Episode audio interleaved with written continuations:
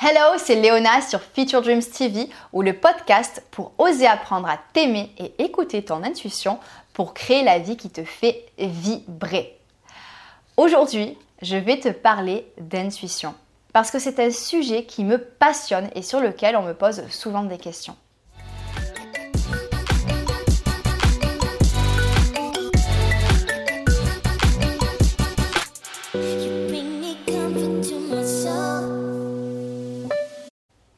Donc déjà, avant de commencer, comment est-ce que toi, tu définirais l'intuition? On entend souvent que c'est comme une petite voix intérieure, comme une boussole, quelque chose que l'on sent dans ses tripes ou dans son cœur, ou encore un pressentiment qu'on a du mal à, vraiment palper. Pour moi, c'est un petit peu tout ça mélangé. Mais si je devais définir ce que je ressens quand mon intuition me parle, je dirais que c'est comme une vérité qui émerge. C'est vraiment ça, c'est immédiat et je ne peux pas l'ignorer même si ça ne fait aucun sens. Donc, on est toutes dans le vrai en fait. L'intuition, ça peut être tout ça. Et ça colle complètement à la signification de sa racine latine. Faisons un petit peu de latin. Donc le mot intuition vient d'intuiri, qui veut dire regarder attentivement à l'intérieur de soi ou voir de l'intérieur. Et je tenais à commencer avec cette définition parce que pour être connecté à ton intuition, il va vraiment être important de comprendre que c'est profondément ancré en toi. C'est ancré en chacune de nous. Pour rester dans la lancée des définitions, le dictionnaire confirme tout ça en expliquant que l'intuition, c'est une forme de connaissance immédiate qui ne recourt pas au raisonnement. Donc pour résumer, l'intuition, ça ne repose donc en fait ni sur l'expérience, ni sur l'analyse du monde extérieur. Et c'est donc pour ça que c'est un petit peu difficile à définir quand on ne s'est pas vraiment penché sur le sujet. En plus, on est dans une société où on aime pouvoir tout définir et expliquer logiquement. Eh bien, avec l'intuition, c'est impossible. Ça vient souvent soudainement et on est incapable d'expliquer quoi que ce soit. On n'explique même pas pourquoi on prend certaines décisions parce que c'est notre intuition qui nous a guidés. C'est pour ça que bien souvent, en fait, on va essayer de s'en détacher ou de la repousser et qu'on préfère donner tout son pouvoir à son mental. Et quand le mental prend le dessus, ça peut être rassurant parce qu'on a l'impression d'être dans le contrôle, mais malheureusement, ce n'est pas vraiment le cas. C'est plutôt nos peurs qui prennent le contrôle et qui embrouillent tout. Donc pour être connecté à ton intuition, il va falloir t'appuyer sur ce que tu ressens profondément et observer ce qu'il se passe en toi. Maintenant, je vais essayer de répondre à une question qu'on me pose très souvent. Quand on est face à un choix, comment faire la différence entre ses peurs et son intuition? La première question à te poser, est-ce que je me sens en expansion ou en contraction quand je pense à ce choix? Donc ça va surtout se passer au niveau du plexus solaire, du cœur et du ventre. C'est vraiment dans cette zone-là que ça va se passer.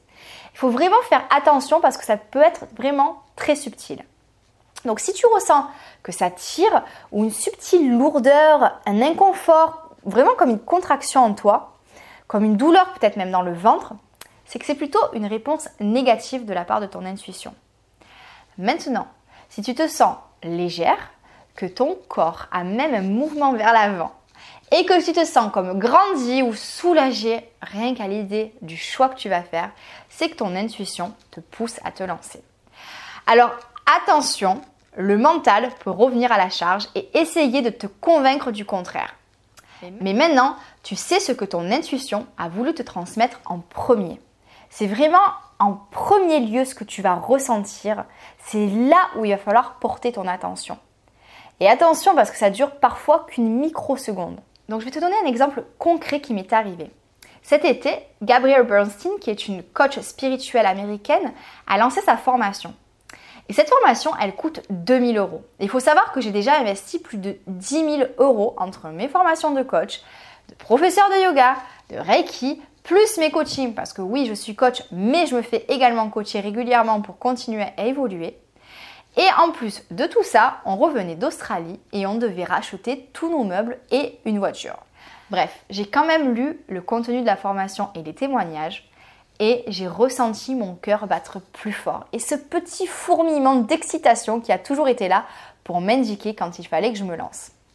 Mais moi, j'en avais décidé autrement. Mon mental, en fait, en avait décidé autrement. C'était trop cher et je ne savais pas si ça allait me permettre de débloquer certaines choses en moi. Est-ce que j'allais y arriver? C'était les trois arguments qui me retenaient. Le prix, ma propre capacité en fait à réussir la formation et est-ce que c'était vraiment ce dont j'avais besoin? Mais ce sentiment au fond de moi, en fait, persistait. J'y pensais jour et nuit. Alors, ben, je me suis lancée et ça a été une aventure merveilleuse. Ça a vraiment été une lutte féroce entre mon mental et mon intuition, mais c'est l'intuition qui a gagné, comme toujours avec moi d'ailleurs. Donc pour résumer, si je ressens comme une contraction au niveau de mon plexus, c'est un non. Donc vraiment, contraction, no way, non. Par contre, si je me sens plus légère et que je ressens un subtil mouvement d'expansion, des petits fourmillements d'excitation, c'est un oui. Notre corps a vraiment une intelligence qui nous dépasse. Il faut simplement réapprendre à l'écouter. Bon, peut-être que tu n'arrives pas à ressentir de différence. Donc, voici une astuce. Recherche une situation dans ton passé qui t'a fait dire oh, je le savais pourtant au fond de moi. Cette situation, en fait, ça va pas être ce sur quoi tu dois te concentrer. Ce sur quoi tu vas devoir te concentrer, ça va être ce que tu as ressenti à ce moment-là précisément. Quels sont les signes que tu as ressentis dans ton corps? Et en fait, te remémorer ça, ça va te mettre sur la piste pour savoir où diriger ton attention quand tu dois faire un choix.